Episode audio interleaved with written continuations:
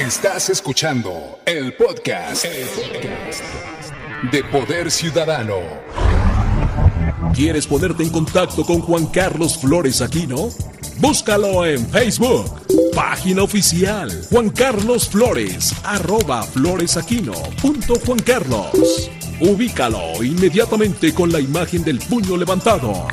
También en Twitter, arroba floresaquino.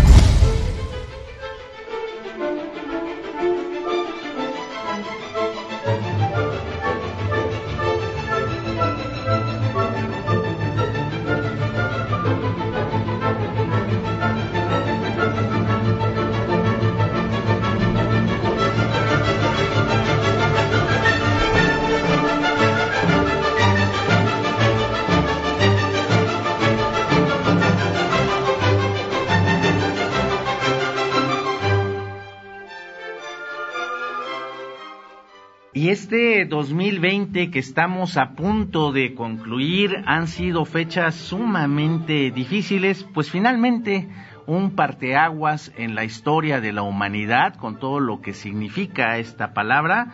Y, eh, por ello siempre es muy importante escuchar, escuchar a personas eh, que son de notable inteligencia, a personas eh, que le saben muy bien de lo que hablan y es el caso de nuestro invitado, a quien le agradezco mucho se dé unos minutos para el auditorio de Poder Ciudadano de Grupo ABC Radio Sonido Original. Y me refiero al doctor Arnoldo Samuel Kraus Weisman, a quien le doy la bienvenida. Él es médico, él es escritor, es eh, filósofo, es intelectual y un gran pensador mexicano. Doctor Arnoldo Kraus, gracias por estos minutos para Poder Ciudadano. Gracias Juan Carlos por la invitación y más gracias por las porras que me echa, caray. Muchas gracias. Pues es poco, doctor, porque de verdad ese pensamiento eh, que usted tiene es de los pocos que valen mucho la pena escucharlo. Y quisiera yo empezar esta conversación, doctor, con el 2020. ¿Punto de quiebre, doctor? Bueno, 2020, podríamos hablar todo el día, Juan Carlos, entre usted y yo y los eh, radioescuchas de ABC, ABC Radio. Pues mire, y este año ha sido un año muy malo, un año malo en todos los sentidos. Yo que me gusta platicar con la gente que veo en las conferencias que doy, eh, no hay día en que no pregunte más de una vez, realmente varias veces y sobre todo cuando es el contacto con los enfermos cara a cara, les pido que me digan algo bueno que haya sucedido en este año, algo bueno en el país, algo bueno en el mundo, algún suceso que brinde optimismo. Y caray, debo decir que la gente se queda pensando amablemente y prácticamente no acotan nada, no dicen nada, no agregan nada. Yo últimamente lo que le he dicho a los pacientes que y amigos y radioescuchas y las pláticas que doy, los alumnos, que finalmente sí ya puedo decir algo positivo este año y es que Trump se va, Trump perdió, Trump se acabó por lo menos cuatro años, quizás para siempre. Solo rescato esa noticia, Juan Carlos. Quizás rescataremos la de las vacunas, veremos su eficacia, que parece muy buena. Pero no encuentro más eh, dosis de optimismo para dármelas a mí, a mis seres cercanos y a las personas con las que platico porque estamos en una situación en México y en el mundo en que es muy complicado encontrar luces luminarias, ideas que seguir, como le digo también a la gente y me digo a mí, ¿a quién admiras en este momento? Pregunto, me pregunto, hablando sobre todo de política, porque la política es lo que está mal rigiendo y, haciendo la haciéndonos caminar muy mal, y eso lo hago también en forma global. Y si tengo que rescatar los problemas fundamentales que hay en el mundo, y me referiré más a México, en este momento nos encontramos atrapados en México en dos pandemias, la pandemia del COVID a nivel mundial y la pandemia de la pobreza, fruto de los malos gobiernos que hemos tenido en los últimos 30, 40 o 50 o siempre en México. Y ese binomio, Juan Carlos, cuando me quiera interrumpir, me interrumpe binomio de pobreza eh, y pandemia es un binomio terrible, que no es una progresión aritmética lo que hace lo malo de este binomio, no es 1, 2, 3, 4, sino se reproduce en una forma geométrica, 2, 4, 8, 16, 32 y así hasta mayores números. Eh, iniciamos el año con 60 millones de mexicanos en condiciones de pobreza y miseria, quizás 30 millones de estos 60 millones viven en condiciones de miseria, no de pobreza. Eh, los umbrales de la pobreza y de la miseria cambian las definiciones del Banco Mundial o en la OCDE o en estas organizaciones expertas, hablan de vivir al día con tres o cuatro dólares al día, incluso dos, dos dólares al día. Eso es lo que definen las condiciones de pobreza y, o miseria. Lo, dice en su artículo, doctor Arnoldo Kraus, Morir en tiempos de pandemia, este artículo que escribió hace unas semanas que leíamos, eh, donde en uno de sus párrafos eh, escribe, sumirá en la pobreza y profundizará la miseria existente en decenas de millones de personas. Esta eh, tragedia que nos está narrando, describiendo doctor Kraus. Y también me llamó mucho la atención y se lo quiero preguntar, una cita que encontré de usted. Ignoro si estamos al principio del final o al final del principio. Pues sí, sí. La segunda oración es lamentable. Yo hubiese esperado, y de hecho escribí un pequeño libro que quizás usted leyó, Juan Carlos, que se llama Bitácora de mi pandemia, un libro que escribí que se publicó hace un mes en Random House, en donde durante seis meses aproximadamente fui anotando mis vivencias cotidianas de la pandemia. Hacía una entrada por día.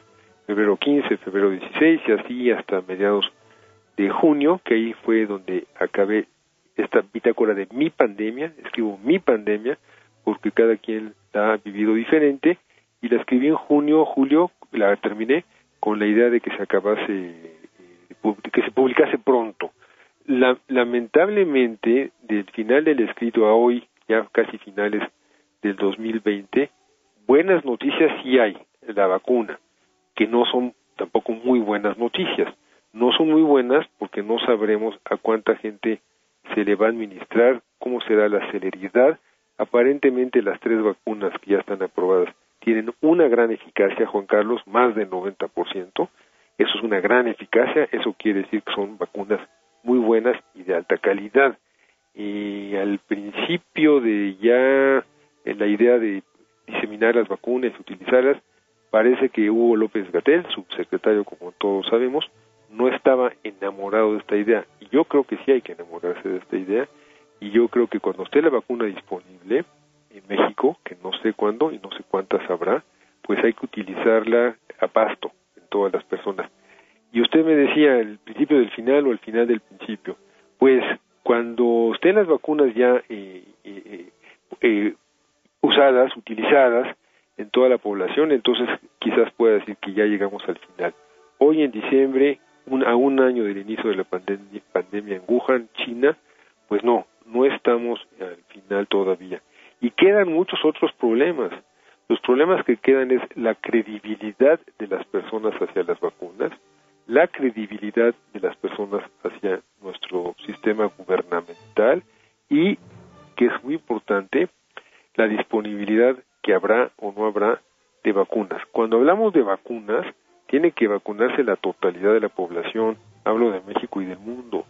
Eso no sucederá, por supuesto que no sucederá, pero cuando se ha logrado controlar una epidemia, una pandemia, llámese polio, hace muchos años, por dar un ejemplo, pues se vacunó, yo diría, el 100% de la población.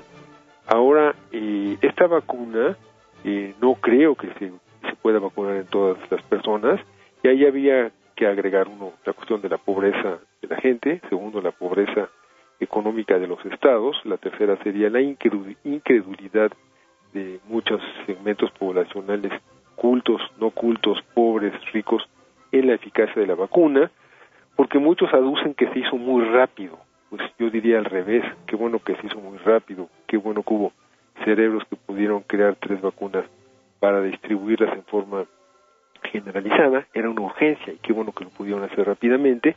Y otro factor será algunas sectas eh, religiosas, eh, mucho en los países musulmanes, creen que las vacunas, como están hechas en Occidente, son para esterilizar a la población. Eso se dice desde hace tiempo y en ocasiones no se vacunan contra eh, virus que deberían vacunarse y luego, claro, que proliferan en esos sitios algunas epidemias. Pero aquí el problema, y ya con esto cierro esta pregunta, Juan Carlos, es en México, vamos a decir en México, si la gente va a tener credibilidad en la vacuna o no, y si tendrá credibilidad en las autoridades o no, y si México comprará, creo que somos 120 millones de habitantes, eh, y cuándo los comprará. Pues ese resumen no es muy alentador. Cuando yo cerré el libro, pensé que habría ya cosas mejores, pero estamos a un año y yo diría que las cosas, en resumen, no están mejores porque los números hablan por sí solos, los números cuando no mienten. En México también la percepción de la mayoría de los epidemiólogos y virólogos y gente del extranjero que utiliza modelos matemáticos no le creen a las cifras que el gobierno publicita en cuanto a muertos. Ahora se hablan de 125 mil aproximadamente, no recuerdo la cifra, pero los expertos dicen que es por dos o por tres, 250 o 375 mil. Los expertos no son anti antigobierno, no son gente antimorenista ni anti-AMLO, son expertos que utilizan modelos matemáticos y modelos epidemiológicos para afirmar esta tragedia, es decir, duplicar o triplicar el número de muertos. Pues eso es la razón por la cual no me encuentro optimista, Juan Carlos. Me gustaría cambiar mi tono y decir que ya estamos al final de terreno de la luz, ya estamos viendo en el túnel la luz, perdón, y que ya estamos al principio del final. Sí, esa oración que usted rescató, eh, me gusta, me gusta lo que usted cita, Juan Carlos.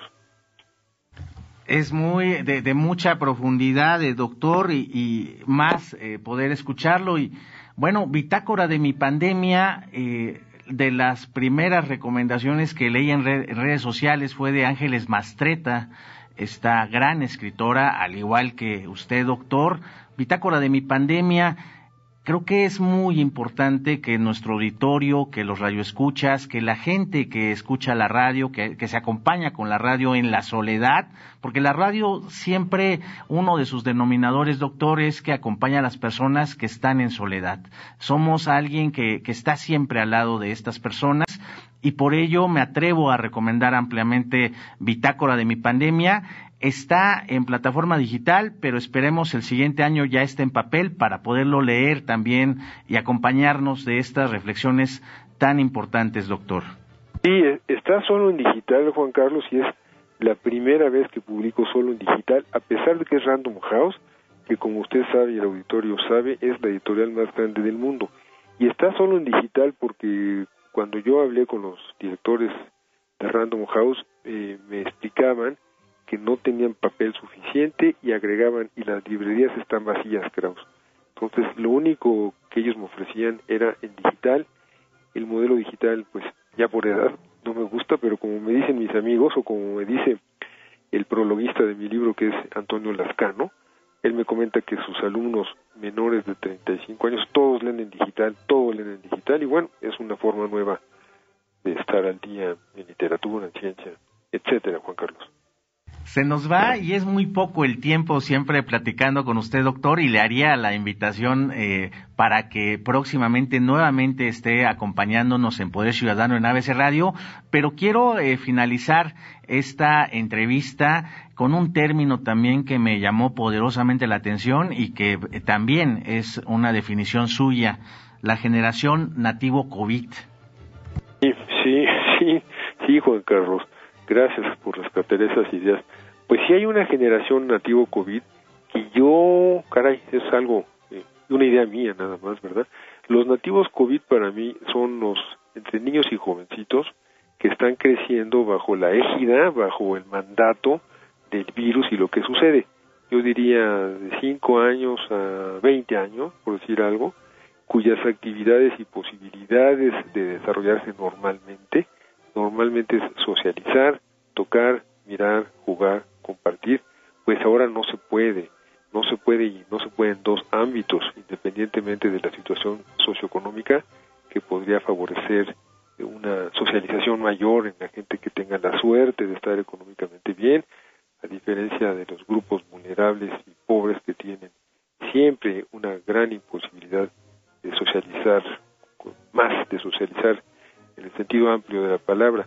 Y pues sí, cuando uno platica con padres o ve pequeños eh, de esta generación COVID, y yo he leído algunos textos pequeños, unas notas pequeñas de personas que han escrito al respecto cómo se sienten a los 10 años en esta situación, pues uno ve que ya está haciendo marcas negativas en el desarrollo eh, sentimental, social, familiar, humano, esta pandemia. Sido bien complicado. Y si hay una generación nativos COVID, sí, para mí sí la hay. Digo, es una idea mía. Claro que puede ser eh, no, no aceptada por el grueso de la gente. ¿no? Pues eh, sin duda algo que sí, creo yo, doctor, eh, nos marcará y ahí está presente.